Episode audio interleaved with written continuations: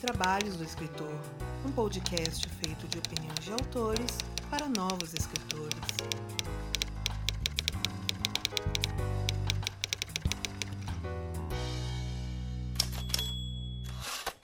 E muito do que toca este projeto vem diretamente do apoio dos nossos padrinhos e madrinhas, em principal aqueles que contribuem para a nossa categoria bronze, a nossa categoria de 15 reais. Iniciando meu agradecimento aqui por Janaína Bianchi, Margarete Bretoni, Ana Lúcia Merege, Daniel Malaguti, Diana Passi, Carolina Vidal Décio, Aline Viana da Cruz, Bruno Batista, Rafael Rodrigo dos Santos, Ian Fraser, Gustavo Aranha, Fernando Hansel, João Marcelo Conte, Cornetê, Clécio Alexandre Duran, Michel Costa, Rubens Travasso de Augusto Filho, Di Toledo, Carlos Diego, Gabriel Mate, Ricardo Balbino, Daniel Morini, Gabriel Jesus Moreira, Elias Romaneto, Arthur Jorge Dias, Paola Lima Siviero, Diego Mas, Janito Feira Filho, José Bandeira Filho, Daniel Falador Rossi, Angresson da Silva e Mike Bárbara. E se assim como eles você também quiser ajudar com a continuidade desse podcast, consumir o nosso conteúdos no feed prêmio e ajudar esse projeto a crescer mais, Faça sua parte através do link padrim.com.br barra 12 trabalhos ou pelo catarse.me barra 12 trabalhos e torne este podcast mais digno dos seus ouvintes. Agora, nesse começo aí de 2021, é, pensando em todas as coisas. É, ah, nossa, não vou começar bad vibe, não. Falar que 2021 foi um 2020 do B e tal. Isso aí já foi dito outras vezes, mas. Enfim, teve coisas boas que aconteceram nesse ano, e uma delas passou aí um bom tempo aí na Netflix, está ainda, né, que é o filme Cabras da Peste, e que foi um filme que me chamou bastante atenção, hum, gostei demais, como pode dizer, veio num ótimo momento, porque eu tava muito fulo da cara e conseguiu me arrancar umas boas risadas no momento que eu tava precisando disso. Há um ponto em que eu falei: não, peraí, como assim? Quem é esse cara que tá aqui como diretor, como roteirista? Pera, eu conheço essa pessoa. Vou chamá-lo para dois trabalhos. É isso. É, gente, eu não sou muito bom de introdução, é isso aqui que vocês vão ter, pela sinceridade. Então, sim, nós trouxemos aqui o roteirista e diretor do Cabras da Peste para conversar. Mas antes de apresentar ele, eu também pedi uma ajuda para alguém mais gabaritado do que eu, ou não, não sei, a gente vai descobrir isso aos poucos, porque ele já apareceu aqui outras vezes, alguns de vocês já pediram para ele voltar, que é o host do maior podcast sobre Nicolas Cage do mundo atualmente, que é ele, PJ Brandão. Se apresenta aí, PJ.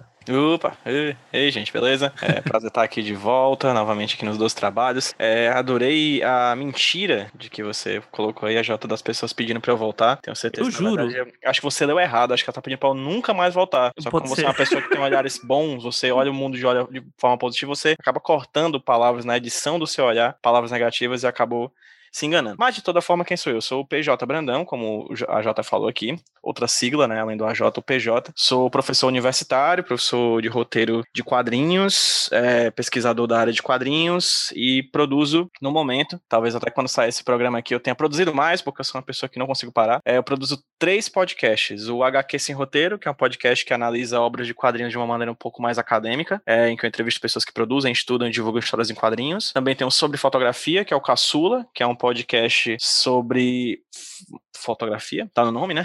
É um podcast em que eu chamo fotógrafos para discutir sobre imagens fotográficas que tenham marcado as vidas deles. E por último, mas não menos importante, inclusive mais importante do que tudo isso, até mais do que a minha, o meu trabalho como professor universitário, eu creio, é, eu sou um dos hosts e um dos produtores do podcast Nicolas, que é o melhor podcast sobre, pod, sobre Nicolas Cage do, em língua portuguesa, por ser o único, né? Então a gente produz, de 15 a 15 dias a gente lança um programa analisando de forma séria, até onde a gente pode, né? Algum filme da carreira do Nicolas Cage. Então, recomendo que vocês procurem meus trabalhos aí como podcaster, porque não é o que paga minhas contas, mas é o que não me deixa ficar doido. ok, ok. Por um momento eu pensei que você ia falar que você faz um podcast sobre podcast de Nicolas Cage, que aí seria uma coisa incrível. O né? Meta Nicolas, tá hora. Tá aí. Meta Nicolas. A ideia está jogada. Olha aí. E agora, apresentando o nosso convidado aí do dia, a gente está com uma pessoa, um Netflixer, seria é esse, isso que a gente pode colocar, pessoas que estão dentro da Netflix, não sei. Mas enfim, se apresenta aí pro pessoal. Vitor, diz quem que você é na fila do pão, o que, que você faz, o que você deixa de fazer. Não precisa dizer como você se alimenta ou como se reproduz, mas o resto pode. Eu, e aí, AJ, e aí, PJ? Cara, eu sou Vitor Brandt, sou roteirista e diretor de, de cinema. Eu, meu, meu último filme, O Cabras da Peste, está atualmente disponível no, na Netflix, para quem quiser assistir. Também tem uma série da qual fiz parte da equipe de roteiro, que é As Five, que está na Globoplay, disponível no Globoplay. Fiz, escrevi, cara, escrevi muita coisa, escrevi novela, escrevi animação, escrevi filme, escrevi série. É, acho que é isso aí. Muito bom, muito bom. E a gente vai ter esse papo sobre cinema, sobre séries, sobre roteiro no geral. Sim, eu não trouxe só o PJ só por causa do, do podcast Nicolas. Foi, porque, foi por causa dos roteiros também. E a gente vai conversar sobre tudo isso depois dos recados, que é a hora que a gente vai ficar agora cinco minutos aqui esperando, que é o tempo dos. Mentira, gente. Beleza, é... eu vou pegar uma aguinha ali, peraí.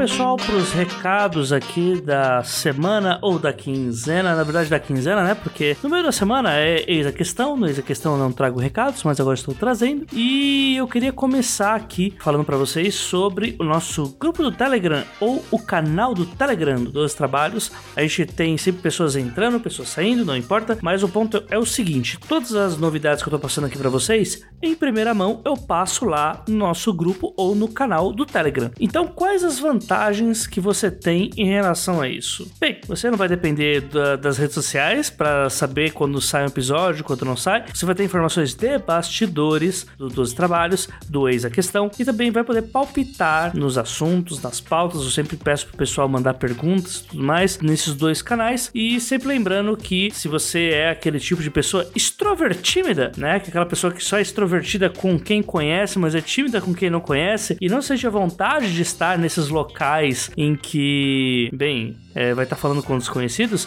não tem problema. Eu já criei um modelo para que ambas pessoas, tanto a extrovertida com todo mundo, quanto a extrovertímida, possam interagir. O grupo do 12 Trabalhos, ele vai servir para que vocês possam interagir, vocês ouvintes, né? Quem quiser interagir, obviamente, vai acessar lá pelo Telegram, vai poder conversar, trazer novidades de fora, e é bem isso que o grupo faz, né? Trazer algum alguma pauta que tá rolando fora aí no nosso mercado literário e conversar com isso no ambiente fechado e aconchegante, mas também a gente tem o canal do Telegram, que é um local onde todas as informações de bastidores que eu envio vão diretamente e que não há necessariamente uma influência das pessoas que estão participando. Ou seja, se você não quer ficar conversando com um monte de gente que você não conhece, entra lá no canal, porque vai ser um canal entre eu e você. Eu vou sempre que sair episódio, eu mando lá. Quando eu vou gravar com alguém, eu mando lá direto. Quando acontece alguma coisa que normalmente não acontece seria informações de bastidores, eu mando para lá diretamente. É, eu vou fazer alguma enquete, é para lá que eu mando também. Então lá tá sendo o canal em que eu tô é, fazendo essa troca do ouvinte comigo que tô produzindo aí para vocês, tá bom? Então, canal do Dois Trabalhos, grupo do Dois Trabalhos, todos no Telegram. Vocês têm acesso no, ao link de ambos no Anchor. Pode ter no Spotify? Pode. Só que o Spotify, até onde eu estou gravando, ele tá meio bagunçado na hora que a gente faz as postagens. A gente coloca enfileira tudo bonitinho lá nas mensagens, mas quando aí publica, o Spotify deixa tudo uma bagunça. Então eu não garanto que em outras plataformas vocês terão é, as informações com a perfeição que a gente tem no Anchor, que é onde eu faço a postagem. Mas é só para dar um clique, então acessa lá o Anchor, que tá. Você também pode ter acesso ao Anchor pelas redes sociais dos trabalhos. Acessa lá o Anchor rapidinho, que aí você vai ter o acesso aos grupos do Telegram, ao grupo do Telegram e ao canal do Telegram, dependendo de qual que você quer fazer parte. Segundo recado que eu tenho para passar para vocês, Padrim do 12 Trabalhos e do Ex a Questão, é, o Padrim e o Catarse, eles estão batidos nesse mês, os valores foram batidos, então a gente vai ter os episódios do Ex a Questão todos ali no ar, né? A gente teve um dos episódios do Ex a Questão que não foi pro ar, que foi o episódio de publicação por pequenas, grandes editoras e também por é, publicação independente. É um episódio que e nós queremos muito que fosse pro ar. Então, o, um dos padrinhos comentou conosco e diz que colocaria a meta para ser batida pra gente ter esse episódio no ar. Então, mantenhamos essa meta batida, por favor, gente. Porque aí a tendência é que eu coloque os outros episódios todos no ar também, caso seja algo recorrente. É bom eu ressaltar isso, não adianta eu apenas bater a meta um mês, deixar todos os episódios no ar e depois eu retirar tudo. Não, continue contribuindo, uh, dê o seu, o seu pastel, o seu caldo de cana aí pro 12 Trabalhos, um apoiozinho de 15 reais você já tem acesso ao nosso feed premium para ter esses episódios no qual ainda não foram ao ar, é, fora ainda o nosso diário de escrita e atividades editoriais, que vocês também vão ter acesso através do feed premium. E vamos lá, o que, que eu tenho mais para colocar para vocês? E também acho que vale a pena é, deixar claro aqui que conforme vocês forem ajudando no Padrim, vocês vão ajudando também a gente a manter um produto melhor aí para vocês consumirem, mais entrevistas, mais trabalhos meu no dos trabalhos e da Ana também no Eis a Questão. Então vocês estão ajudando um pequeno produtor e também ajudando a vocês próprios, né? Já que eu acredito que a gente traga informação que beneficie bastante vocês nesse quesito. Próximo recado, mas não menos importante, o Eis a Questão ele chegou ao seu último episódio com a Diana Passi no, no microfone rotativo. O combinado é que este ano nós vamos ter três meses de episódios para cada pessoa no microfone rotativo. Então a Diana ela completou o último episódio dela em um dos que eu acredito ter sido o melhor episódio que a gente já gravou aqui no Dos Trabalhos. É, é um episódio sobre. Bem, eu não vou falar. É isso, eu não vou falar. Se você quiser saber sobre o que foi, vai lá no grupo e no canal do Telegram, que lá eu já falei sobre. Quero até pedir perguntas pro pessoal. Mas o ponto é: esse episódio vai pro ar na próxima semana e a gente, uma convidada incrível, um papo muito legal e eu acredito que tenha sido uma ótima despedida aí pra Diana, que é uma profissional que eu admiro muito aí no nosso mercado. Então, eu queria novamente aqui dar o meu muito obrigado para Diana por ter participado do projeto conosco. Eu gosto muito quando participo com ela de qualquer coisa assim, acho que é uma experiência ímpar para se ter, né? E anuncio para vocês aí o próximo membro aí do Eis a Questão, a próxima pessoa que vai atuar conosco, né? E, e que vai fazer parte do nosso grupo, que é o Sol Coelho. E é um revisor crítico, leitor crítico, uma pessoa que dá aula em alguns locais é que ele vai falar quando estiver falando conosco. E o ponto é, agora a gente vai para um viés muito mais voltado à técnica e tal. Pelo menos eu acredito nisso, porque é um profissional dessa área que a gente está trazendo desta vez pro Eis a Questão. E ele que edita, inclusive, os livros da editora Dan Blanche, então vai ser aí, vai ter uma cumplicidade dele com a Ana Fagundes Martino, que eu acredito que vai ser bem gostosa da gente acompanhar. Noves fora agora, último, mas não menos importante recado: sorteio dos livros que eu prometi aí. Dois episódios já prometeram que ia ter sorteio, pois agora vai ter. Eu vou usar agora o poder da edição para não demorar nos sorteios, mas o negócio é o seguinte: temos sorteio de dois livros da editora Dan Blanche do romance Nada é tão romântico quanto O Fim do Mundo. E nós sorteamos os seguintes ouvintes: Gabriele de Jesus Moreira e Tatiane Durães. Estes são os dois ouvintes premiados, né, as duas ouvintas é, premiadas para com esse romance da editora Dan Blanche. Na verdade, eu tenho que chamar de sor, é, como é que é que eu tenho que chamar agora? É, ah meu Deus, concurso cultural. Agora a gente tem que chamar de concurso cultural. Então, essas são as pessoas que foram concursadamente, culturalmente agraciadas com essas duas edições de Nada Tão Romântico quanto O Fim do Mundo. E também as nossas duas edições físicas de Berman Flint. Eu vou. É, pera, pera, pera. Que eu vou concursear culturalmente. Vai para Delson Neto e Carol Vidal. mais dois padrinhos no nosso podcast, padrinho e madrinha. Então, Fica aqui esse meu agradecimento, Gabriel Jesus Moreira, Tatiana Durães, Delson Neto e Carolina Vidal Décio. Muito obrigado por participarem aí, por serem padrinhos, madrinhas, padrinhas, madrinhas. E agora é, fique com esse agradecimento aí sendo é, con concursadas culturalmente. Não, serem agraciadas concurseiramente, culturalmente com essas quatro versões de romances muito legais. Eu li ambos e gosto do resultado, então eu vou deixar aí para vocês. Muito obrigado por contribuírem com os trabalhos. Sem vocês, esse projeto não continuaria, provavelmente. Eu digo sobre vocês como padrinhos, né? Padrinhos, madrinhas, é, sem vocês, provavelmente, dos trabalhos não continuaria. Então, é nada mais justo do que também trazer um benefício para vocês nessa linha. Enfim, por agora são esses os recados. Fiquem aí com o Vitor Brant e com o PJ Brandão falando sobre calor do cão. Mentira, não, não é calor do cão. É os Cabras da Peste e eu no como host aí, tentando conversar com ambos. Então vamos falar sobre Cabras da Peste, Nicolas Cage e, muitas coisas além. Um abraço para todo mundo. Esse episódio ficou muito legal, aconselho vocês a verem. E se você não viu Cabras da Peste, veja antes de escutar esse episódio porque tem spoiler, tá? Então, dê uma olhadinha, espero que vocês gostem e qualquer dúvida, mandem lá ou no grupo ou no canal do Telegram. Um abraço para todo mundo e falou!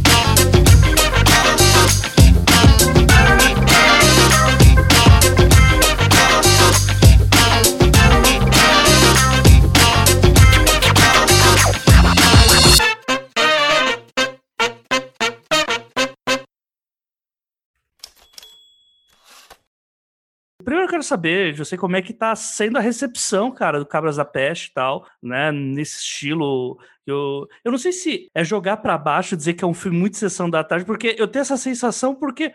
Não é, é eu vejo é. muitas referências de filmes que eu assisti na sessão da tarde. Cara, né? não, não é porque não é, não é porque é isso assim, a Jota. Foi daí que surgiu a Massa. ideia, sabe? A gente, a gente, a gente a gente partiu disso, a gente queria alcançar isso e, e, e, nenhum demérito falar que é isso, assim, eu acho que, tipo, eu e o Denis, o Denis Nielsen, que é o co-roteirista do filme, a gente que sempre quis fazer um filme que fosse tipo os filmes é, é, que a gente assistia quando a gente era moleque, sabe? Então o filme nasceu disso, assim, ele é um filme da sessão da tarde, assim, não tem como, assim, não tinha como a gente fugir disso, sabe? E, cara, tô muito feliz com a recepção, acho que no geral as pessoas estão gostando, é um filme que ele veio num, eu sinto que, tipo, ele veio num bom momento, assim, as pessoas estavam querendo uma coisa um pouco mais leve para dar uma, uma uma desopilada, assim, né? Tipo, não sei, bateu muito bem nas pessoas, assim, sabe? Tipo, eu acompanho no Twitter os comentários, eu acompanhei as críticas e eu fiquei bem é, surpreso. Assim, não que eu não tivesse confiança no filme, né? Mas você sempre fica um pouco. É, ah, claro. Eu não sei, eu sou, eu sou, eu sou mais daquele, daquela pessoa que, que espera o pior, assim, sabe? Tipo, eu, já me,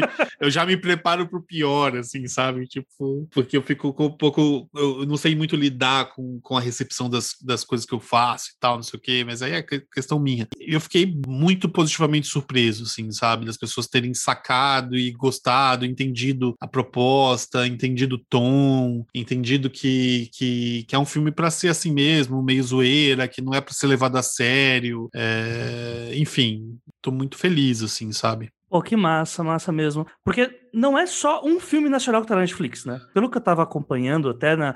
Eu já tinha visto ele na Netflix, uhum. porque eu tava assistindo outras coisas e tal, e sempre tava vendo ele aparecendo lá. Então eu sei que ele ficou algumas semanas no top 10 de mais vistos da Netflix. Ele ficou... eu achei muito foda, né? Sim, ele ficou um... bastante tempo, eu não consigo lembrar agora quanto, assim. O que eu sei é que ele ficou. A primeira semana que ele estreou, os primeiros sete, oito dias, ele ficou em primeiro lugar uhum. no top 10 geral do Netflix Brasil, assim, sabe? Tipo, entre filmes e séries. O Maravilha. que é uma coisa muito, muito. É, cara, foi muito impressionante para mim, assim, sabe? Não imaginava. Os filmes, os filmes têm uma retenção um pouco, um pouco menor, assim. Logo estreia uma série que desbanca. O Netflix tem uma, rota, uma rotatividade muito grande, assim, né? O, o, o, que não é ruim, assim, não quer dizer que se o seu filme saiu do top 10, ele não tá sendo assistido. Na verdade, como tem tanta coisa acontecendo e as coisas.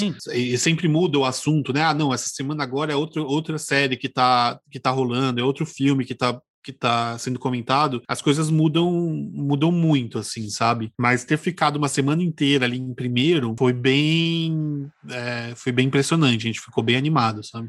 O que deixa de ser, de certa forma, Vitor, uma lógica que a gente vê no cinema também, né? O filme, quando ele estreia no cinema, ele Exato. passa uma semana, aí depois a bilheteria, na, normalmente, naturalmente, vai decaindo, mas se mantendo, né, com o passar do tempo. Exato, exato. Sempre tem o, o, o, que os americanos, americanos chamam de drop, né? Que, tipo, dá uma uhum. caída no, na bilheteria da primeira pra segunda, assim, sabe? Tipo, mas é, foi bom, assim, sabe? Tipo, significou, assim, que, é, é, usando essa, essa analogia, PJ, tipo, é como se o filme tivesse ficado a semana inteira em primeiro, assim, sabe? Com as pessoas indo uhum. no cinema para ver especificamente uhum. aquele, aquele, filme, que é uma coisa que acontece geralmente de, só com filmes que as pessoas estão gostando mesmo, assim, sabe? Tipo, porque é um filme que, que estreia e não é um filme que as pessoas gostam, ele pode até ter uma estreia muito alta, mas aí a queda é muito maior, né? Porque as pessoas, porque o boca a boca se espalha, e aí até quarta-feira já tem gente que tá falando, ah, não vai ver esse filme não, porque esse filme, sabe? Tipo, e aí na segunda semana já não tem uma queda enorme, ninguém assiste e tal. É super normal acontecer isso, assim, sabe? Ainda mais é... se você chamar Zack Snyder, né?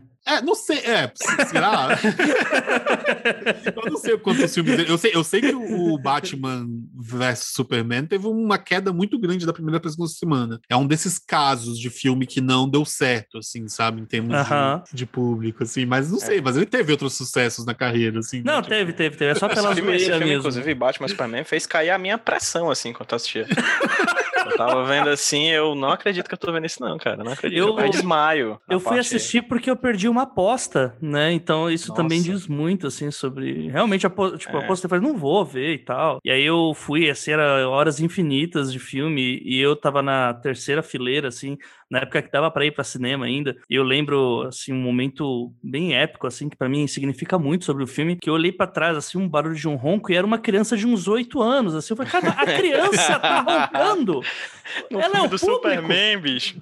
E foi bem na hora da apresentação milésima, quinquagésima do Bruce Wayne, moleque caindo no, no posto dos morcegos lá. Eu falei, é, realmente, eu, eu não devia estar aqui, cara. Nem ele, nem a é. criança. É. é.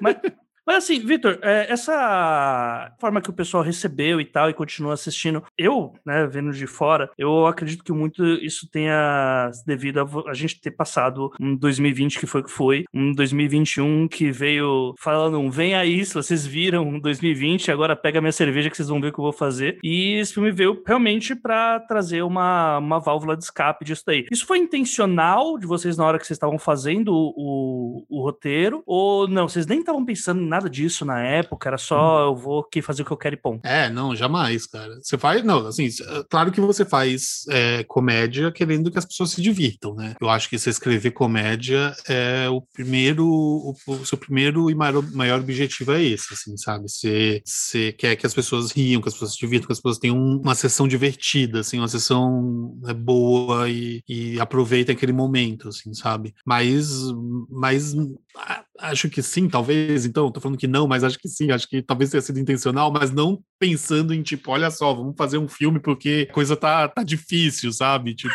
olha como tá o Brasil. Pro...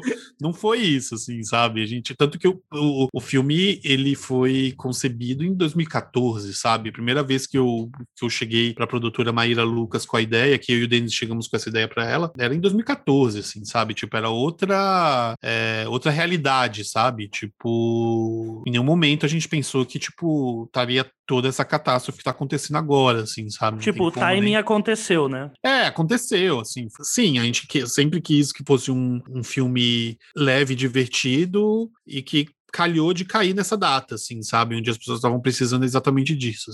É, Vitor, a gente já falou aqui que uma das, das referências, assim, principalmente no clima que você queria passar no filme, eram os famosos filmes da Sessão da Tarde, né? Então uhum. já tem ali uma ideia do que tu tava querendo fazer. E esse filme faz parte de uma, de uma tradição, né? De filmes de comédia de ação, né? Bota aí uns Hora do Rush da Vida, né? Sim. Um Bater em Correr, assim, ou seja, não obstante todos do, do queridíssimo Jack Chan, fica aquele abraço aqui pro nosso ouvinte, né? Vitor, como é que foi para ti pensar nesse filme, assim, quais foram as referências que você trouxe, é o que é que tem de você, de certa forma, no filme, e o que é que tem de você como admirador, creio eu, né? Estou chutando aqui, é, chutando, é, de filmes de ação, de, de comédia, assim. Qual, por que, que você quis fazer esse filme, de onde veio esse interesse e de onde vieram as principais referências para ti? Cara, é engraçado você falar do Jack Chan, que, tipo, eu descobri o Jack Chan, acho que eu tava, eu tinha, devia ter uns 18 anos, 17 anos, assistindo um kickboxer muito louco, no cinema em casa. Que era, cinema em casa era, era o equivalente da sessão da tarde do SBT. Kickboxer muito louco, cara. Eu lembro de assistir esse filme com meu irmão e a gente ficar muito maravilhado. Sabe esses, esses, esses filmes que você. Esses, esses momentos que você descobre uma coisa que você não sabia que existia, assim, sabe? Tipo, e, e foi um pouco isso, assim. Você vê um filme que era engraçado e, e com umas lutas absurdas, assim, de bem feitas, assim, você.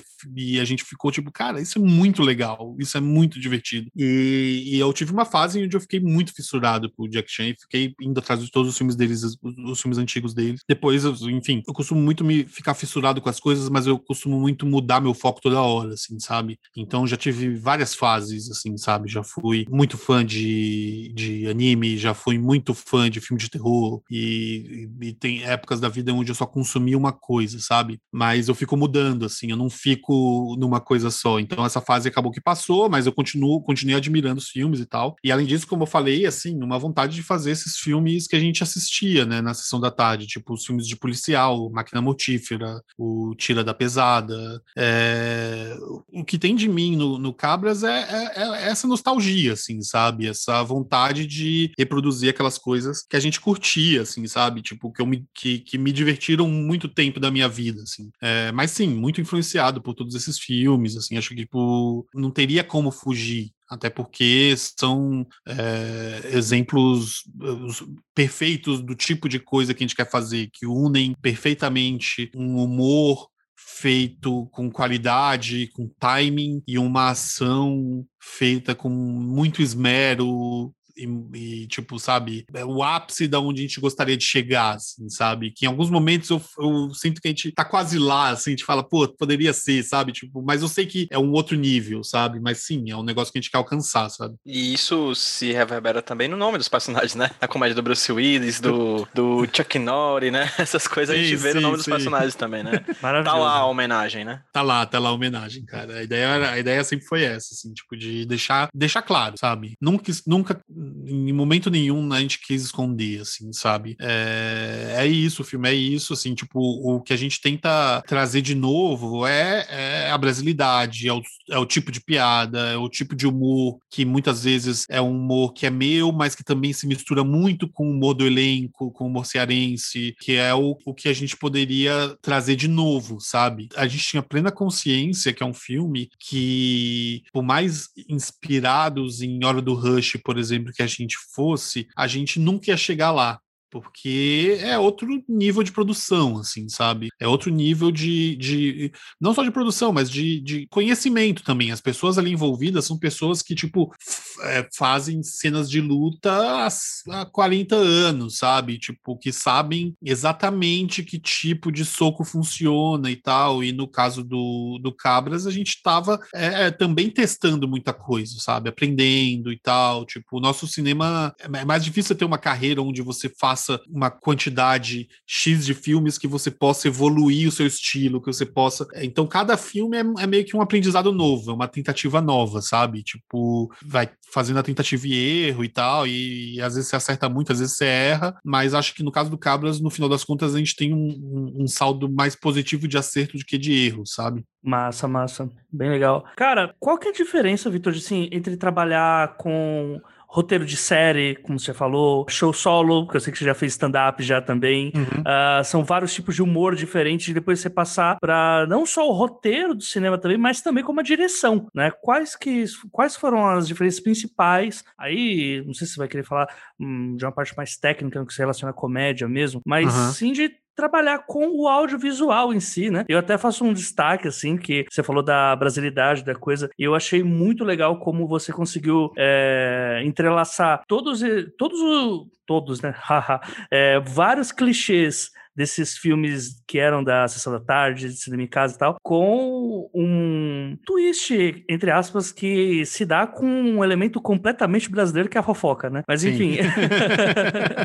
é, como que foi é, fazer essa trajetória de eu faço roteiro disso, daquilo, disso, daquilo, agora tô no audiovisual. Como que foi isso? Eita, cara, não sei, não, não sei se eu consigo diferenciar muito assim os processos, assim, sabe? Tipo, é, é, é diferente você escrever uma série do que você escrever um filme, assim, são coisas muito distintas, assim, o jeito que você trabalha o personagem, numa série você tem mais tempo, você pode é, desvendar o personagem com um pouco mais de calma, enquanto que num filme, as, ainda mais num filme tipo Cabras, um filme de comédia, você não pode demorar muito para apresentar seu personagem. Seu personagem tem que ser meio que ele é logo de cara, para ficar claro como o personagem funciona, porque a graça vai tá, vai ser você ver aquele personagem funcionando em situações diferentes, sabe? Então, tipo, não dá para você ficar escondendo muita coisa. Ah, não, esse personagem tem um, uma informação que numa série talvez você deixasse como um plot twist de um episódio 4. Num filme, num filme de comédia como esse, você tem que uh, dar logo de cara, assim, sabe? Porque não é, não é esse o foco, sabe? Tipo, não, não existe uma, uma outra diferença, assim, não, é, não existe uma, um desenho de arco de personagem que, que precise ser tão detalhado e tão seguido à risca, assim, sabe? A gente tem, é, é, claro, uma ideia de quais vão ser os arcos dos personagens, a gente sabe muito bem onde, onde eles começam, onde eles terminam e tal, mas no fim das contas isso não é, não é, não é tão importante quanto as cenas em si estarem funcionando, estarem engraçadas, sabe? E, o, e esse arco, ele ser mais um fio condutor, assim, de... para você não perder muito, assim, tipo, o personagem também não ficar um personagem que não tem, não tem vida, assim, sabe? Não tem, não, não evolui, que senão fica uma sucessão de sketches também, né? Tem que tomar cuidado para isso, assim. Fica um filme que é só uma sucessão de sketches, mas não tem uma progressão de você se importar com aquele cara. Mas no caso de série, você se preocupa mais com isso, você se preocupa mais com os vários plots do personagem, assim, sabe? Tipo, uma coisa que funciona muito, muito bem para sitcom, por exemplo. Cada personagem ali central da sitcom, ele tem meio que dois plots, assim, sabe? É, um plot geralmente é um plot mais prático de uma coisa que ele quer alcançar. Tipo, no caso do Bruce Willis do filme, é o cara que quer desvendar um caso para ser reconhecido como o maior policial da, da cidade. Numa série, provavelmente ele teria um, um segundo plot, um plot B, que seria talvez uma, uma história de amor, sabe? Tipo um, um, romance com uma outra personagem que a gente vai. É, porque a, a, série tem precisa de muito mais história do que o filme, né? Tipo, uma série que fosse só ser focada na relação dos dois policiais, ia faltar história, sabe? Gente, as cenas iam ficar repetitivas, ia chegar um episódio que você fala, cara, falta. Tem uma hora que você tem que variar, assim, sabe? Tipo, tem que ter um episódio em que o Bruce não tá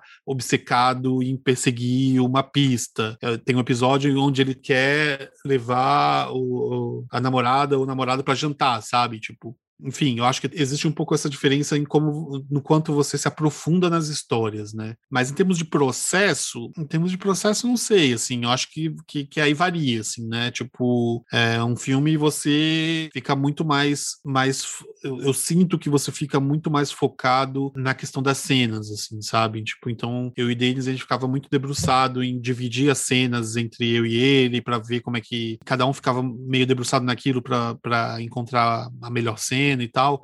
Numa série você fica mais, você pensa um pouco um pouquinho mais aberto, um pouco mais macro em questão de episódio e tal. Enfim, eu tô falando meio confuso aqui, eu sou meio prolixo, desculpa. Mas... Não, tá tudo bem. Eu tô achando bem ok, assim, até porque é uma pergunta com, né, que envolve vários tipos de, de formas de contar histórias diferentes. Exato, né? exato, exato. É complicado, assim, tipo, mas, é, enfim, eu gosto de fazer as duas coisas, sabe? Tipo, acho que às vezes eu canso muito de fazer um negócio, quero fazer outro, às vezes eu, eu canso de fazer, de, ah, não, putz, agora filme, a gente vai escrever um filme e, e aí fica muito nessa coisa de ficar pensando em piada e tal, que é muito gostoso, mas às vezes você quer se debruçar numa história, esmiuçar uma questão psicológica do personagem que a série permite mais sabe? Tipo. É, é, falando mais de comédia, assim, né? Pra ser sincero, assim, acho que um filme de drama não tem muito é, é, problema em esmiuçar as, as, as, questões dos personagens e tal, mas na comédia você acaba ficando um pouco mais é, distante dessas questões, porque o objetivo maior é fazer as pessoas rirem, sabe? Aham. Uhum. Certo. É meio que como se o limiar fosse, beleza, eu tenho que fazer as pessoas rirem, mas não pode ser só isso, né? Eu tenho que garantir que ela, fi, que ela continue sentada no palco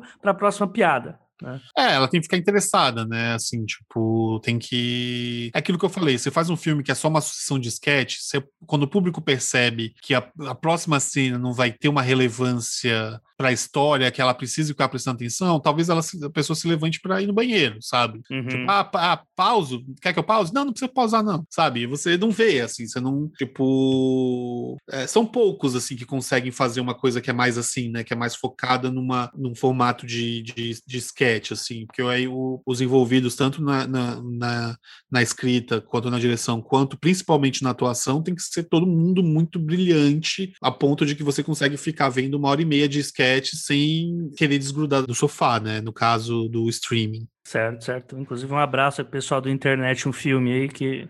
Enfim, é, deixa pra lá. É, Não, PJ... é... Cara, mas ó, eu vou defender aqui, eu vou defender aqui, que é o seguinte, tipo, é isso, isso aqui, isso tem muito a ver com tudo que eu que Você eu, vê, que eu PJ, o, o Zack Snyder ninguém defende. Né? É. Né? Agora vai, vai defender a internet. Mas o que eu vou. Não, mas eu, eu, eu, vou, eu vou defender, eu vou defender, porque assim, tipo, é muito difícil fazer filme, sabe? É muito difícil. É uma arte que precisa de muita gente, muito tempo e muito dinheiro. Então, é, são poucos os diretores e, e o roteirista mesmo, assim, que conseguem, por exemplo, fazer várias coisas e melhorarem de tipo, eu fiz um, eu fiz um filme, meu primeiro filme, o Copa de Elite, é um filme do do qual eu gosto de muitas coisas, mas desgosto de várias outras, mas no qual aprendi muita coisa que eu consegui melhorar pro Cabras da Peste, assim, sabe? Eu, eu fosse o Cabras da Peste meu primeiro filme, talvez não fosse isso, talvez fosse outra coisa, sabe? Tipo, tem tudo, tudo que tá ali é coisa que eu fui aprendendo. E, e eu acho, assim, que, tipo, eu vejo, assim, esses, esses filmes de comédia nacionais que às vezes não dão muito certo, como é, é isso, as pessoas estavam tentando alguma coisa ali, existe um, existe um pensamento, nunca é livre de pensamento, assim, sabe? Tipo, sempre tem alguma ideia ideia, sempre vai ter algum, algum roteirista que tá tentando fazer a melhor piada possível, sabe? Ou às vezes um diretor que tá lá, tipo, tendo que dirigir uma pessoa que claramente não é um ator e fazer funcionar uma cena. É, então, eu, eu, eu, eu, assim, eu, eu, eu sei que, que, são filmes que às vezes têm muitos problemas, eu sei, mas eu, eu, enquanto criador, assim, enquanto uma pessoa que conhece o processo, eu não consigo ser totalmente crítico, sabe? Tipo, eu já fui mais crítico, mas eu já tô num. Hoje eu tô num momento assim que eu tô um pouco mais assim, tipo, mais receptivo às coisas, assim, sabe? Perfeito. Perfeito. Tipo, não assisti o internet o filme, desculpa, assim, tô defendendo o filme sem ver, então, tipo, assim, de fato... mas, é produção mas... nacional, né? O cabo é mas, eu, mas, eu, mas eu acho que, assim, que a maioria das pessoas que atacam o filme também não viu, sabe? Então, tipo, eu acho que tem uma coisa que, sei lá, eu acho que as pessoas tinham que, pelo menos, dar uma chance para as coisas, não sei. Talvez esteja falando merda. Olha aí. Ou talvez a mensagem seja subliminar, né? tipo, um novo triplo X, tenho que ter empatia com o Neymar no elenco? Talvez, talvez tenha. é, é, o Brasil no filme, né? Cara, é, não vou, também não vou falar nada, porque se eventualmente fizerem o Cabras da Peste 2 e alguém e algum produtor chegar e falar queremos que tenha o Neymar no elenco, eu vou falar, por favor, bota o Neymar aí. Não, mas aí é o como é contrário, Vitor. Não, precisamos ter o Vin Diesel no evento. É, é verdade, verdade, elenco, verdade. Então, então não é elenco. Então o próprio, é o próprio Nico, o próprio Nicolas Cage, né, cara? Aí, aí, oh, peraí que você tá comendo pauta. Calma aí que você tá comendo pauta. Amigo, aí, amigo. aí você vai da Netflix pro Oscar, né? É outra história. ai, ai, Vitor. Cara, uma dúvida que eu tinha é a seguinte: você falou aí, por exemplo, do processo de escrita, né? Que é um processo uhum. do roteirista, tra trabalho do roteirista, etc. Mas você também é diretor do filme, né? Então Sim. Então você também é a pessoa responsável por estar ali é, puxando os vários cabos da, da imagem, da atuação, uhum. enfim, você é um cara que organizou aquilo tudo para ser feito. Na dimensão visual, Vitor, como é que foi o trabalho de imagem mesmo, assim, de como foi criar o, a, a, visualidade do que a gente vê quando a gente vê o Cabo da Peste, né? Porque, por exemplo, uma coisa que salta aos olhos claramente para quem vê, por exemplo, é, são as cores do interior do estado do Ceará e de São Paulo, por exemplo as câmeras sim. que são utilizadas, os movimentos que são sim. utilizados, né? Em São Paulo, as sim. câmeras são câmeras de ação, né? A gente tá ali, é. salvo engano, um drone também, né? A gente tem ali umas imagens uhum. de, de, slow motion até, enquanto na, no, no ensolarado Ceará é uma coisa diferente, é, outra, é outro tipo de filtro, enfim. É, como é que foi para ti pensar imageticamente esse filme? Como é que foi tecer locais e lógicas tão diferentes em uma história só. Cara, gostei da pergunta, porque o, foi um negócio assim, que tipo, você vai pensando meio intuitivamente, não necessariamente é um negócio que você planeja, mas no fim das contas você percebe que foi a decisão mais acertada, assim, sabe? Então, uma coisa que a gente, que eu sempre tive em mente, assim, que o, o visual do filme, tanto na direção de arte quanto no figurino,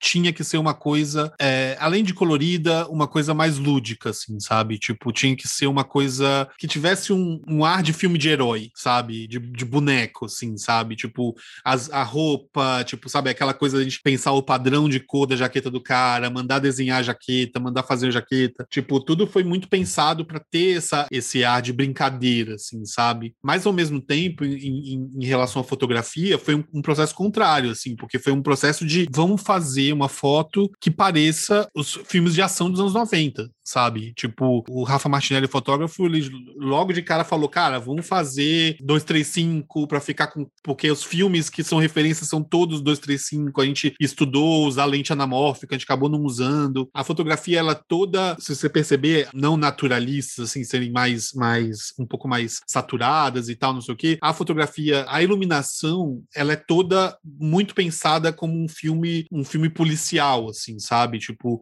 tem um, um exemplo que eu gosto muito, que é o, a cena do interrogatório, que eles que eles estão fazendo interrogatório com, com o, o Leandro Ramos, o Julinho Davan. É uma sala que ela é toda clara, assim, sabe? Tipo, por quê? Porque a, a, quando escreveu a cena do interrogatório, a primeira imagem que vem na nossa cabeça é aquela coisa do, da iluminação pendente, aquele foco de luz em cima da mesa, todo mundo meio no escuro, umas fumaças, um charuto queimando, sabe aquele clima meio anos 70, assim, sabe? Tipo, uma coisa meio ar, no né? ar. É, Sim. exato, assim. Essa foi é, é, o, é, o, clichê que vi na cabeça, assim. E o, e o Rafa falou, cara, não queria fazer isso, assim. E aí ele trouxe referência do Zodíaco, do David Fincher, sabe? Ele trouxe referência Nossa, do massa. daquele filme do Hugh Jackman, é, em inglês acho que é, é, é, Prisoners. Qual que é o nome desse filme? Um, um, filme, eu não lembro o nome do filme, mas é um suspense, que tem um cara que molesta crianças e tal.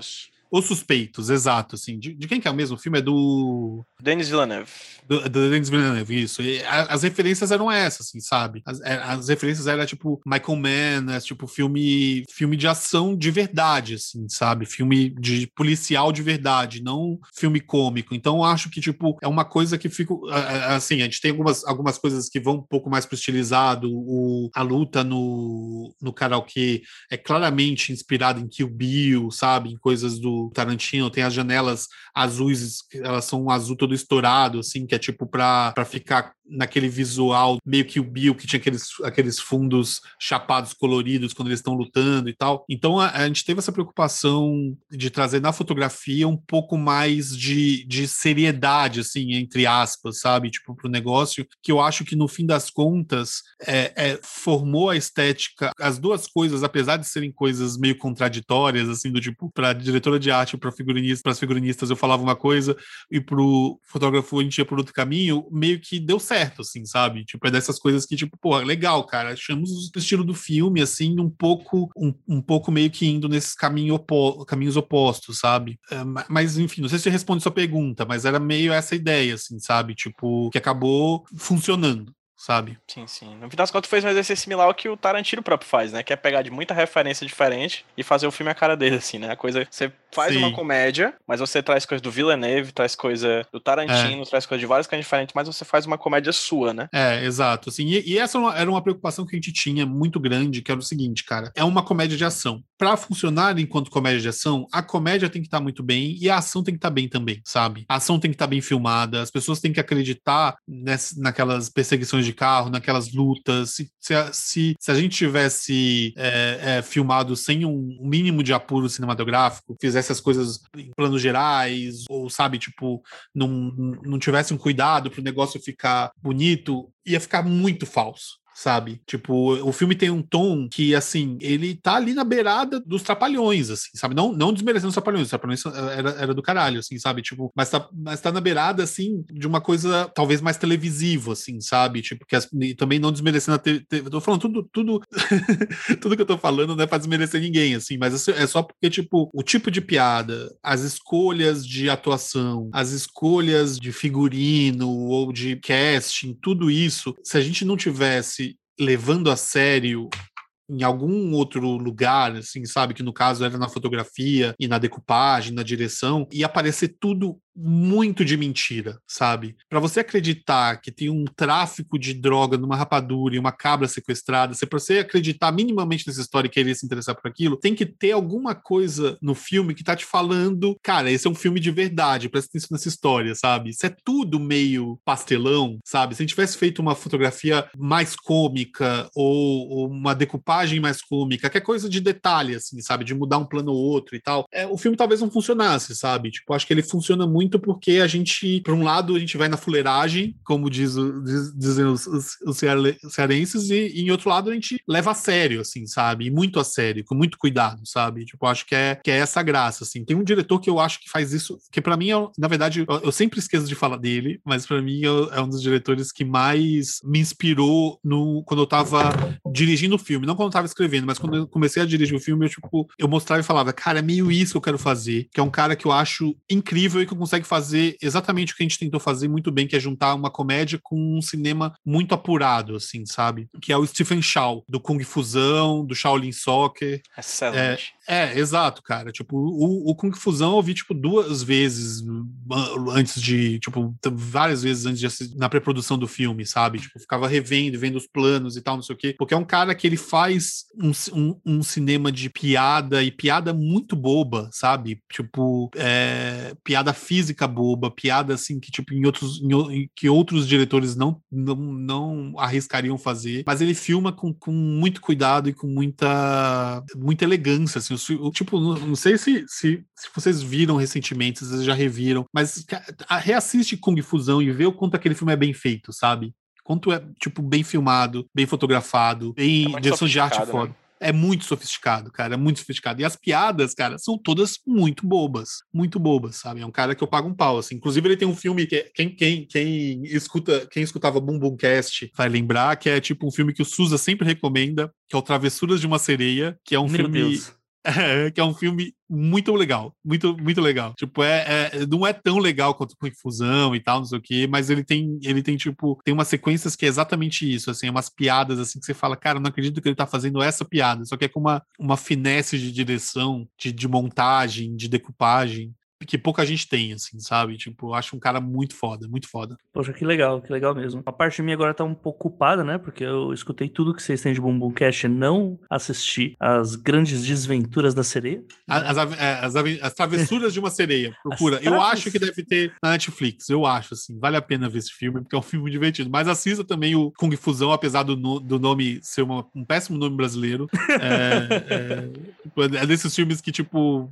vende uma coisa diferente do que o filme é, mas é um uhum. ótimo filme. E tu falou do Kung Fu Futebol Clube também, né? Que é dele também. É, o, o Shaolin Soccer, é. O Kung Shaolin Fu. Soccer, isso. Que aqui é, acho que no Brasil é Kung Fu Futebol Kung Fu Futebol Clube. que é um puta filme também. Ele, ele cara, todos os filmes dele eu gosto. É, eu tô, bastante bom. Tô correndo mas... atrás dos mais antigos que eu não vi, porque é um cara que, que eu gosto muito do jeito, do jeito dele de tratar humor, sabe? Massa, massa. Vitor, cara, uma coisa que, né, voltando pra parte da brasilidade e tudo mais, até sempre que a gente tá falando sobre escrita aqui no podcast, a gente fala muito sobre isso porque a questão do jeitinho né, que a gente dá para que algumas obras consigam ver a luz do dia, né? Uhum. E isso vai sempre de acordo com ah, os problemas, né, de um país que não dá muita moral para arte, né? Tipo, verba, caramba, quatro.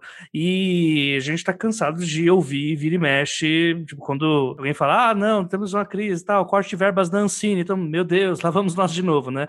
Uhum. Já virou aquela notícia né, recorrente. Então, assim, eu queria saber quais foram as. Se vocês tiveram dificuldades na produção do filme, a gente pode falar até de uma, da dificuldade que há em geral de produzir filmes aqui no Brasil, né? E se possível, caso haja, você tiver algum caos aí para contar pra gente de, de, jeitinhos que vocês deram para burlar é muito feio, né? Mas para dar um drible da vaca. Vamos lá nesse no problema com verba e tudo mais, coisas que vocês tiveram que improvisar ali para ajudar na concepção do filme, por Sim. favor. Não, o filme tem um exemplo que eu acho maravilhoso, assim, sobre isso, assim, sabe? Tipo, que é o seguinte, a gente... É caro fazer filme. Tipo, ah, por que não tem mais filme assim no Brasil? Porque é caro. É caro, sabe? Tipo, é difícil. Tipo, você fazer uma cena de, de luta é, é, é caro, sai caro. Porque tem que contratar dublê, tem que fazer... Tem que contratar gente para fazer coreografia. No caso, no caso, a gente não, não precisou contratar porque o Halder Gomes, produtor do filme, e o Edmilson, filho, ator, os dois sabem muito de coreografia de, de luta. É, então eles fizeram toda a coreografia e eu só cheguei lá na hora e filmei, assim, tá tudo, tipo, tudo prontinho, assim, tudo bonitinho. Tipo, você vai ver o filme, todos os, os, os todos os tiros dados né, pelas armas são, são efeitos digitais, assim, não, não, não se usa mais festim, sabe? Por quê? Porque festim é caro pra caramba, sabe? Tipo, você controla o número de tiros que você pode dar. Ah, não, você pode dar tantos tiros, sabe? Tipo, é, você tem tudo controlado. Você pode fazer dois takes do cara tomando tiro é, em câmera lenta, porque é tudo que você tem. Você tem, tipo, seis, é, 12 squibs, né? Que é o um negócio que você coloca embaixo da camisa para explodir com sangue, e você, tipo, pode fazer dois takes de seis tiros, ou botar menos tiros, fazer três takes, mas é tudo assim, é, cara, é, é, você vai fazendo tudo no limite, assim, sabe? Tipo, e aqui é mais caro as coisas, porque as coisas ah, não tem fabricante, as coisas vêm de fora. Então, tipo, muitos gêneros que lá fora são gêneros ditos de baixo orçamento, tipo filme de terror ou filme de ação, que, que você tem muito lugar produzindo barato, a preço de banana. Aqui você não consegue fazer, assim, porque você fazer uma maquiagem de um filme de zumbi é caríssimo, porque o material é caro, o material vem de fora, é importado. E aí tem poucos, poucas pessoas que sabem fazer direito, porque essas pessoas que sabem fazer direito para aprender também tiveram que que gastar muito dinheiro para poder aprender a fazer uma maquiagem foda. Então é todo um, processo que no final das contas você não tem nenhum material, nenhum é, poucos técnicos que sabem, você não consegue fazer esses filmes de maneira barata, assim, sabe? No nosso caso, o que aconteceu foi o seguinte, tipo, é, é, enfim, para quem não viu o filme, vai um spoiler aqui. No final do filme tem uma cena em que a, a cabra, que é um, um personagem central do filme, ela desarma uma bomba. Eles estão presos numa sala e a cabra desarma uma bomba. Eu ela ia vai chegar nisso. Treinar ela vai lá, cabra, vai lá. É, ela vai, ela vai lá e corta o fio da bomba e a bomba é desarmada. Isso só aconteceu porque a gente não pode explodir a, a sala, sabe? O, o Ah, não, tá roteiro, é, o roteiro original que a gente escreveu, que eu e o Denis escrevemos, era uma cena diferente. Era uma cena em que ela, a- a eles estavam presos, a cabra, eles passavam rapadura na corda, eu acho, aí a cabra roía a corda e, e aí eles faziam aquele clássico, aquela clássica corrida segundos antes de explodir, sabe? Tipo, bem missão me- máquina mortífera mesmo. Tipo, os, os, os três saem correndo, a sala explode atrás deles, sabe? Só que ia sair caríssimo fazer essa explosão, sabe? Na hora da pré-produção a gente sacou que, que, que ia sair caro e, tipo, e aí entra aquela batalha, tipo, quer manter a explosão? Mas para manter a explosão a gente vai ter que cortar de outro lugar. O que que corta? Que, ah, corta daqui, corta dali. Ah, não, isso, isso vai ser ruim tirar, não sei o quê. E aí a gente falou, ah, então vamos reescrever a cena. Tipo, juntei com o Denis, sentamos, pensamos, tem como a gente fazer essa cena sem explodir de um jeito legal? E aí a gente chegou nessa cena em que a cabra corta o fio e desarma a bomba. Que massa, né? Ele só surgiu- cabra Legal. consciente, né, do orçamento do filme, né, cara? Pois é, pois é, que pois é. incrível, a cabra lá, muito, muito... Só surgiu por causa disso, cara. É dessas coisas que o, que o cinema propicia, né, cara? Acho. Que legal, cara. Acho maravilhoso. Assim, tipo, o, o- e cara, e cinema é assim, cara. Cinema, eu, eu- eu- o, que eu acho mais do cinema é que é isso. Tudo que você acha que foi muito bem pensado, a chance de alguém ter feito de improviso, sem querer e dado sorte, é, são gigantes, sabe? tipo, um exemplo que eu acho muito foda é o, o.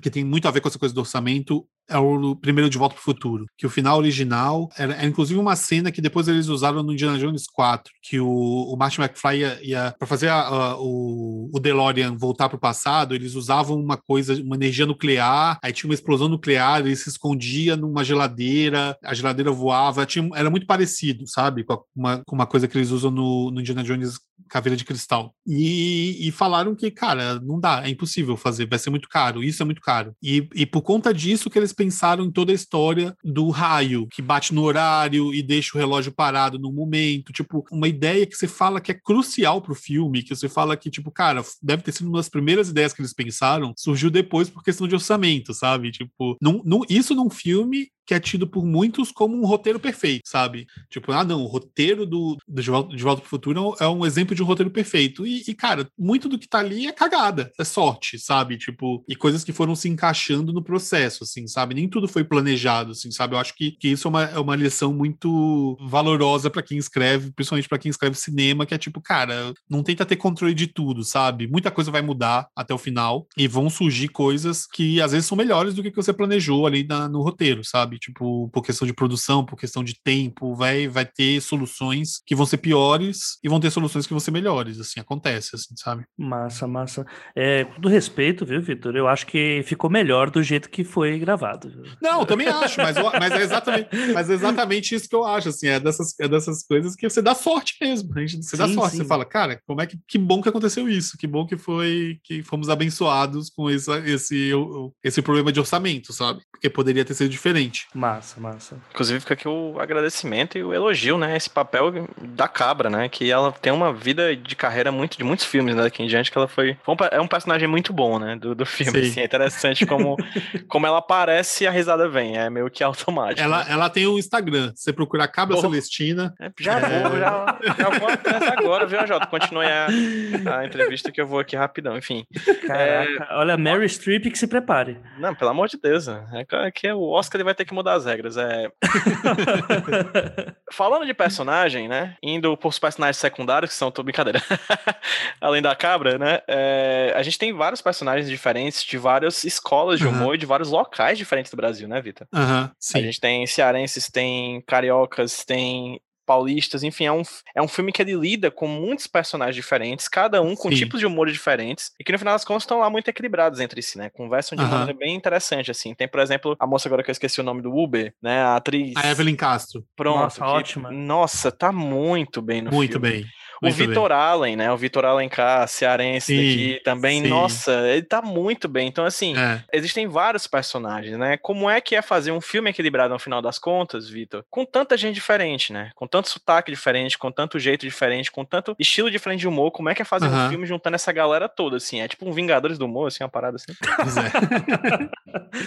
Cara, é um pouco isso, né? Eu acho que todo filme, todo, todo filme brasileiro tem um pouco disso, né? De comédia, assim, sabe? Tipo, você quer montar, um, quando você vai montar o seu elenco, é, você vai atrás das pessoas que você acha que vão fazer melhor aquele papel, assim. Então você vai caçando onde der, assim, sabe? Tipo, é, e você acaba que junta muita gente diferente, assim, sabe? Tipo, acho que a, a coisa do, do de estar tá todo mundo no mesmo tom e afinado é, é, também um pouco de sorte, assim, sabe? Tipo, das coisas meio que funcionarem dando, e darem certo, assim, sabe? Tipo, porque poderia ter degringolado, poderia ter ido para outro lado. A gente tenta, enquanto diretor, manter as coisas com, na mesma pegada e tal, mas mas nem sempre dá. Tem muita coisa que você vai descobrindo no processo, do tipo, ah, não, esse ator funciona melhor quando é esse tipo de atuação, sabe? Ou o contrário, sabe? Você fala, ah, não, agora eu pedi para ele fazer um negócio, ele piorou, putz, cara, não vou, sabe? É uma coisa que você vai acertando, assim. Ou, e uma coisa que eu acho que é que, que coloca um pouco mais de complexidade nisso tudo é que, para mim, eu sou, eu sou um cara que eu, eu gosto muito de ouvir os atores, eu acho que eles acrescentam muitas coisas legais para os personagens, e eu gosto muito de incorporar tudo isso, assim, sabe? É um processo que nem, nem sempre, é, nem todo mundo gosta, assim, sabe? Eu, eu, outro dia, num, num outro podcast que eu tava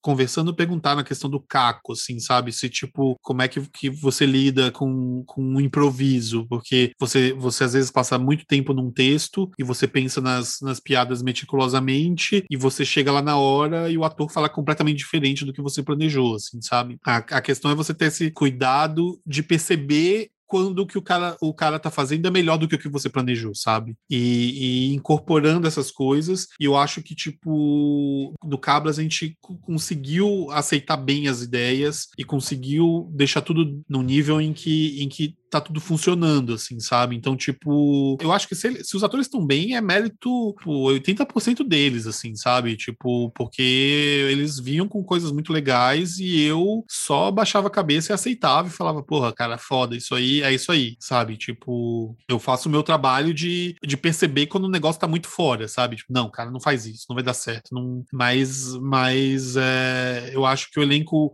funciona como um todo porque também a gente tá permitindo que, que eles tragam pro filme as suas, as suas qualidades, assim, sabe? Tipo, acho que faz um pouco de parte do processo, assim, sabe? No, no caso do humor, é uma coisa que muito roteirista de humor esquece é que o humor audiovisual não é só texto, né? O humor audiovisual é, é o texto e a atuação, e a entrega, sabe? O, o, tal do delivery, sabe? Tipo, não adianta se escrever um texto preciso se o ator não se sente confortável falando aquilo, assim, sabe? Se não, não, não dá na embocadura dele, sabe? Se não parecem palavras que sairiam da boca dele, que ele, que ele trava na hora de fazer um, um xingamento, na hora de fazer um elogio, ele trava ali numa palavra, assim, sabe? É, porque não parece honesto, assim, sabe? Tipo, então você tem que construir meio que junto com o elenco o negócio todo, né? As atuações, o, os personagens, meio enquanto filma, sabe? E, e aí, quando eu digo sorte, porque assim, sendo assim, pode ser que dê muito errado, sabe? Tipo, porque como você falou, a gente tá pegando escolas de humor muito diferentes. Então, tipo, pode ser que não funciona, a, não funcione a coisa carioca do, do Leandro Ramos com a coisa cearense do Edmilson. E, no entanto, eles têm uma cena que o cara fala, tipo, deita aí, rapaz, ou, ou você deita ou, ou, eu te deito. E o Edmilson, não, claro, pô, vou deitar, tô com soninho, bater um soninho. E funciona, sabe? Então você vê duas escolas ali de humor, uma de frente pra outra, e funciona. Então tem um componente ali meio de sorte também, assim, sabe? Tipo, de ficar, de ver o negócio funcionando na sua frente e falar, pô, que bom que tá dando certo, sabe? Porque poderia não dar também, sabe?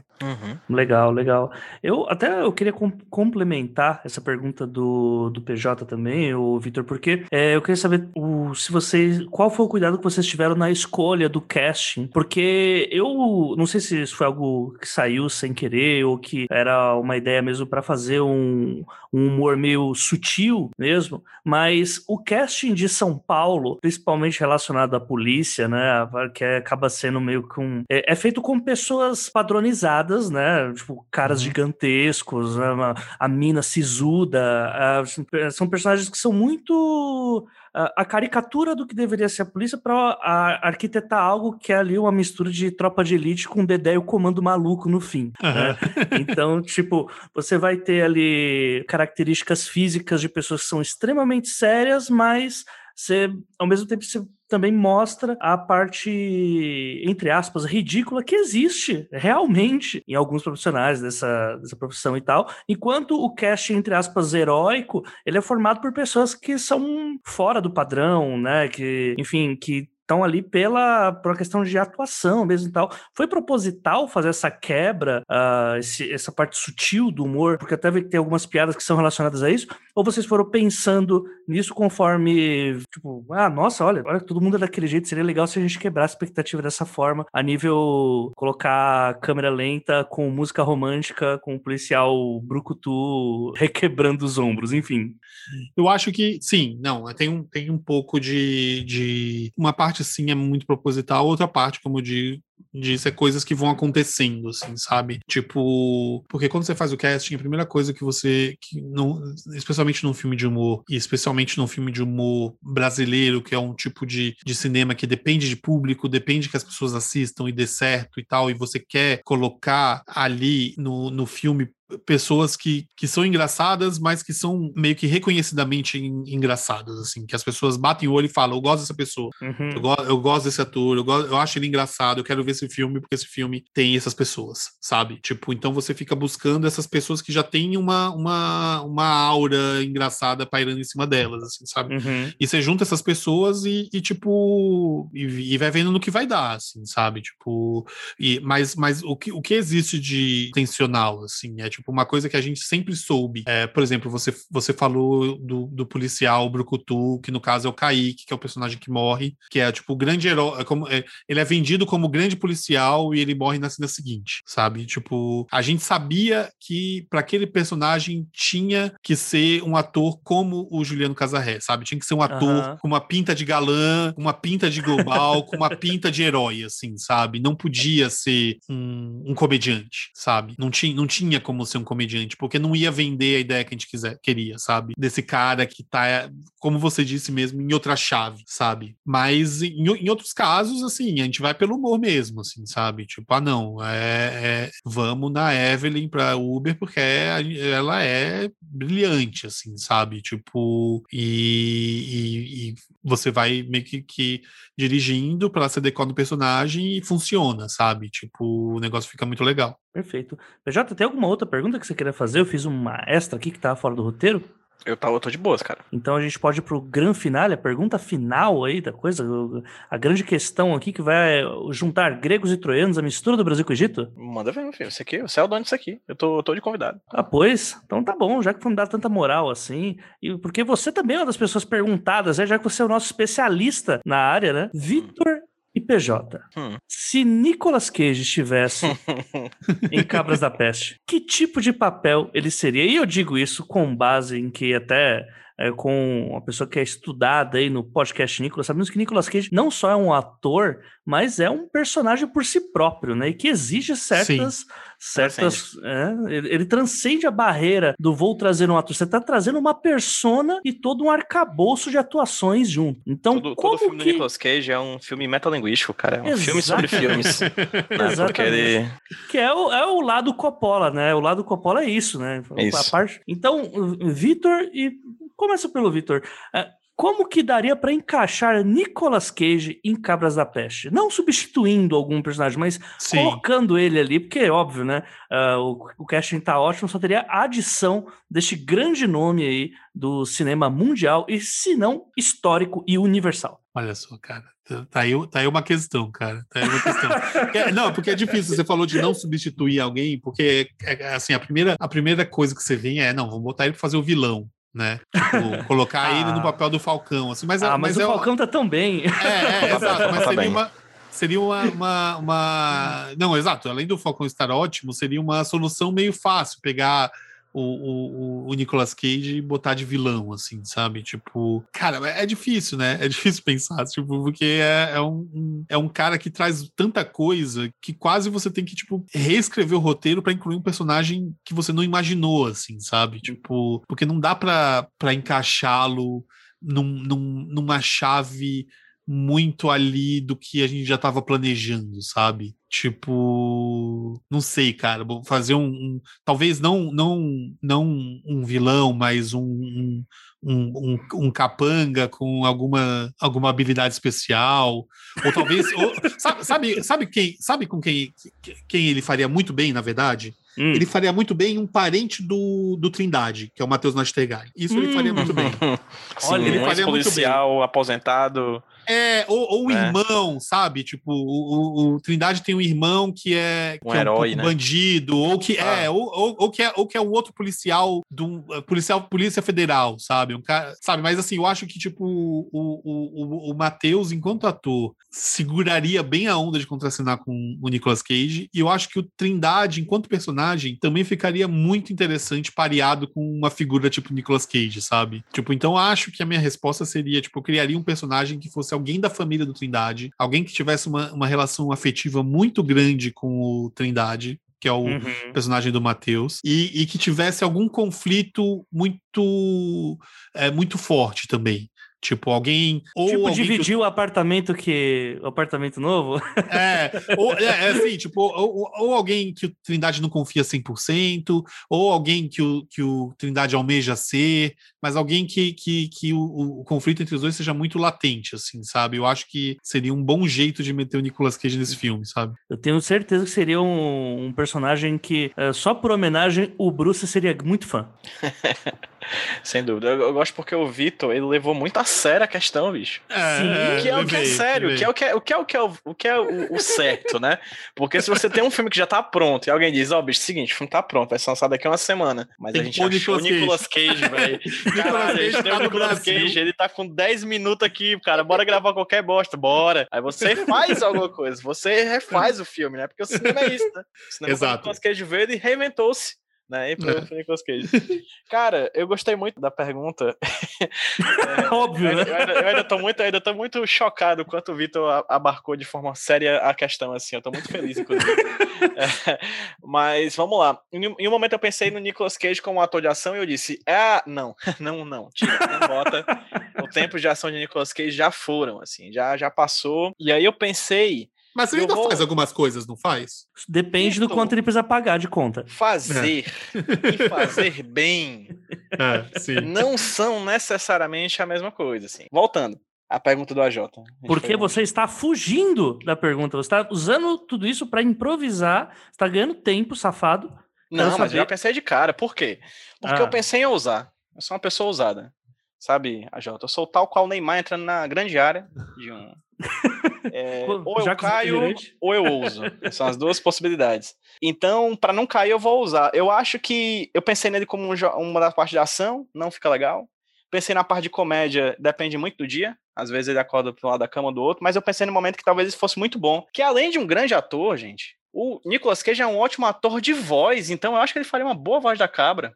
Ótimo, maravilhoso. Caraca, olha aí. Eu ó. acho que ele, ele ousaria, assim, na conversa, naquela conversa mental Ótimo. entre entre Bruce Willis e Celestina, eu Perfeito, acho que Nicolas Cage poderia ser um ator de voz ali que, que nos encantaria e não falaria somente com Bruce Willis, mas falaria com toda a audiência. Perfeito, perfeito, é, maravilhoso. Ele, ele é a voz, ele, ele para mim é o meu Cid Moreira, né?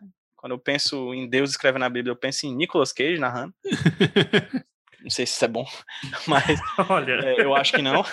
Mas eu acho que eles fariam uma boa narração, fariam uma boa atuação de voz para a Cabra uhum. Celestina. Então aí fica a dica. Muito bom. Inclusive Adorei. Cabra Celestina, sendo Cabra Celestina. Nada Sim. de elas, eles seriam uma boa cabra celestina. Eu acho que eles estariam muito bem, fariam um bom Sim, trabalho. Desafiar a binariedade desse mundo aí. Não, pra, pra que isso? O Nicolas Cage transcende, inclusive, a sexualidade. Exatamente. No caso, sexualidade e gênero também. Tudo, então, tudo, tudo. Ele transcende, ele só é, ele vai além. Para não ficar de fora, eu escolheria o Nicolas Cage para ser um policial aposentado que está tentando voltar, mas que aparece apenas em alguns takezinhos. Então, por exemplo, a cena de perseguição no carro ele fazer, né? É, e algumas outras cenas e sempre terminar na hora da ação onde ele não fará essa ação e terá alguma reação do tipo Beast, not the Beast. e, lógico, e, e, também né, deixando um, um grande finale dele sendo o par amoroso da policial, porque aí sim a gente exploraria me, uma das melhores qualidades de Nicolas Cage, ao meu ver, que é o par romântico sem sal. O casal né? então, sem química totalmente casal sem química. Se isso fosse trabalho, eu acho que seria interessante também. Eu aposto nas qualidades de Nicolas Cage em ser ruim em certas coisas. Gostei também. Na dúvida, eu acho que ele ficaria bem nos três papéis. Assim. Ele seria tipo Ed Murphy. Não. no caso, ele seria, ele seria Marcos Pasquim, né? Fazendo é, três exato. personagens em uma novela só. É porque o Ed Murphy é uma boa estratégia pro que o Vitor falou, né? Porque o Ed Murphy ele já hum. corta ali metade do orçamento de, de ator, né? De... Exato. Porque ele faz Verdade. metade, né? Verdade. É, é uma boa dica aí. Verdade, eu não tinha pensado nesse ponto. Mais um. Então.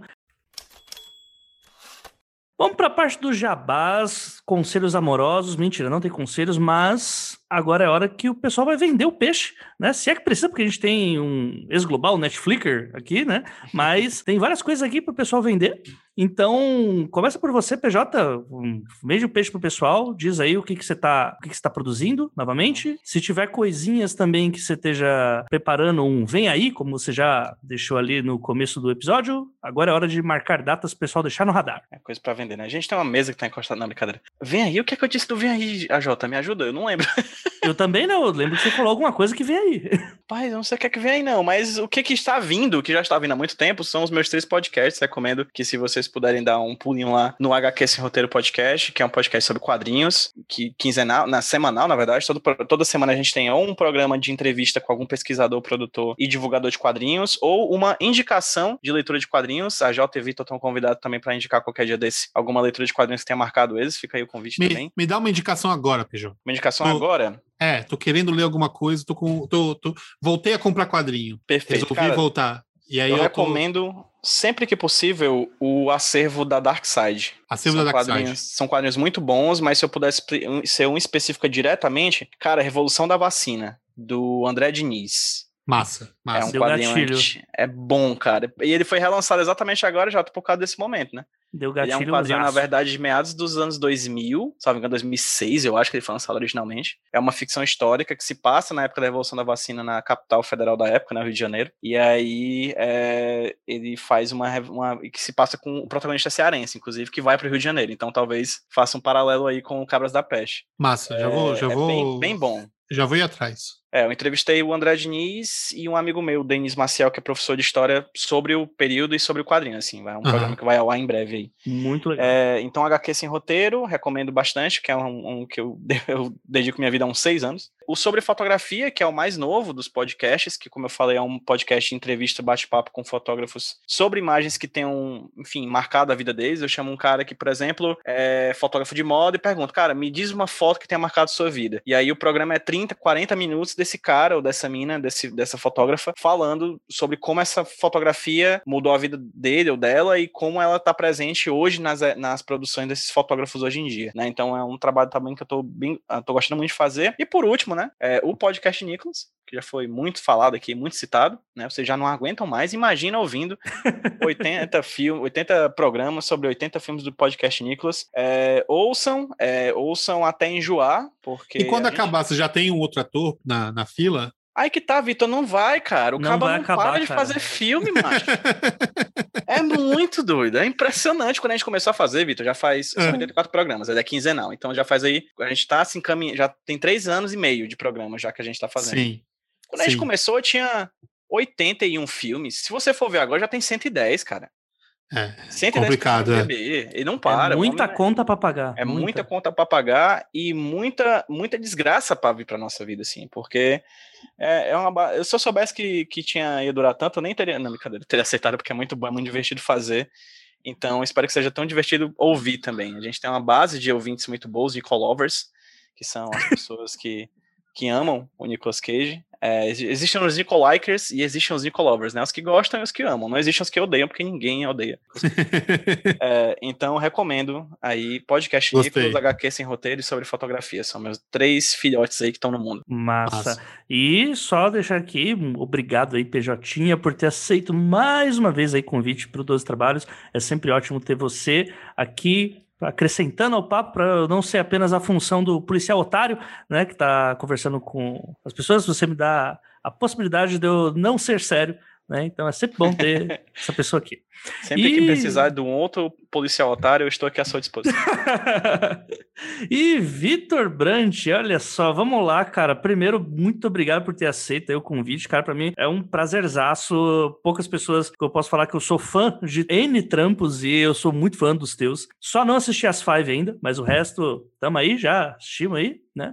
Fui sim. já tomar cervejinhas já com o Vitor Brandt também. Sim, sim. Foi um é. ótimo dia também. O, o, o, o AJ esteve no nosso primeiro e único episódio ao vivo do Bumbumcast. Sim, que tem no YouTube ainda aquilo, não tem? tem, tem, tem. Eu, eu, eu, conto uma história horrível quando meu pai comprou uma galinha, cara, foi péssimo. Mas enfim.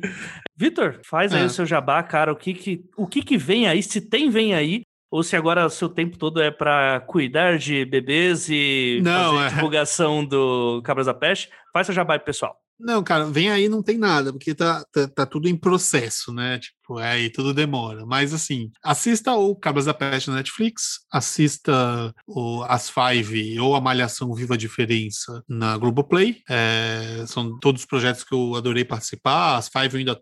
Você falou que eu sou ex-global, mas eu ainda tô na Globo, cara. Ainda tô escrevendo lá, tô fazendo a próxima temporada das Five. Olha, então o é. Vitor Brandt não está indo pra Record, gente. Já temos é, aí. Exato, exato. E nem morreu. Exato. Então tá ótimo. vou, vou, vou aproveitar o espaço também para que já, já que relembramos de, de Bumbumcast, fica aí a dica para você que quer ouvir um podcast que já acabou, que já não é gravado há alguns anos, mas que ainda tem fãs e pessoas que, que, que até hoje escutam, não sei por que motivos, assim, ou escute Bumbumcast. É um podcast no qual eu, a Hel Havani e o Gustavo Suzuki, a gente falava de três temas é, três temas diferentes a cada episódio. A gente fazia uma, uma pesquisa porca e, e, fazia eh, uma conversa sobre três temas diferentes, fazia um joguinho sobre cada um dos temas. E eu fui obrigado a checar aqui, e eu chequei, e realmente nós temos um episódio sobre Nicolas Cage. É Eita. o, é o episódio 30 do Bumbumcast, que é o episódio sobre AC, ASMR, metais, metais e Nicolas Cage. São os três temas que nós, nós falamos. É, não lembro Obrigado. do episódio. Não lembro se a gente. Não lembro se a gente falou bem, se a gente falou mal. Me perdoe, PJ, se a gente tiver falado mal. Não, tudo bem. Se falou Mas mal, tá falou lá, bem, falou deles, que importa. Mas tá lá, Bumbumcast. E, cara, eu queria fazer um, um, um, um outro jabá aqui. Eu só conferir aqui o, o site para não falar merda, que é o seguinte: tem um projeto de pessoas queridas do audiovisual que tá rolando, que é o seguinte, chama é, é, Contra a Fome. O site é contraafome.org e são cursos é, geralmente, tipo, cursos assim de um dia, de três horas, a um, a um preço é, razoável, tipo 50 reais, se eu não me engano, por pessoa o curso. Bem acessível. É, bem acessível. E toda a renda que eles estão arrecadando é para ir para algum projeto que está é, visando combater a fome no Brasil, que infelizmente está crescendo, né? É, se você pensa em trabalhar com cinema e está em dúvida de qual área você quer seguir, se você se interessa, tem cursos das mais diversas áreas. Vale a pena dar uma olhada nesse, nesse site contrafome.org. Eu mesmo vou,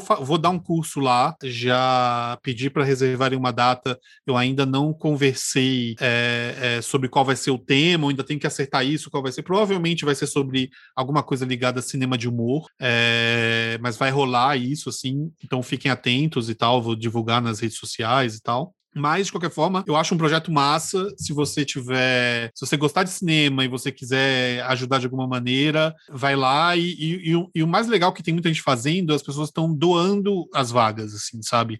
As pessoas entram no site, pagam uma, duas, três vagas e doam essas vagas para outras pessoas que querem fazer as aulas, sabe? Tipo, e dessa maneira estão contribuindo duas vezes tanto na questão da fome quanto na questão da formação de pessoas que às vezes não têm acesso a esse tipo de curso, assim. Então, cara, acho que vale a pena dar uma olhada, assim, tem muita coisa legal. Os cursos são online ou são presenciais? São todos online, é, todo, é tudo online.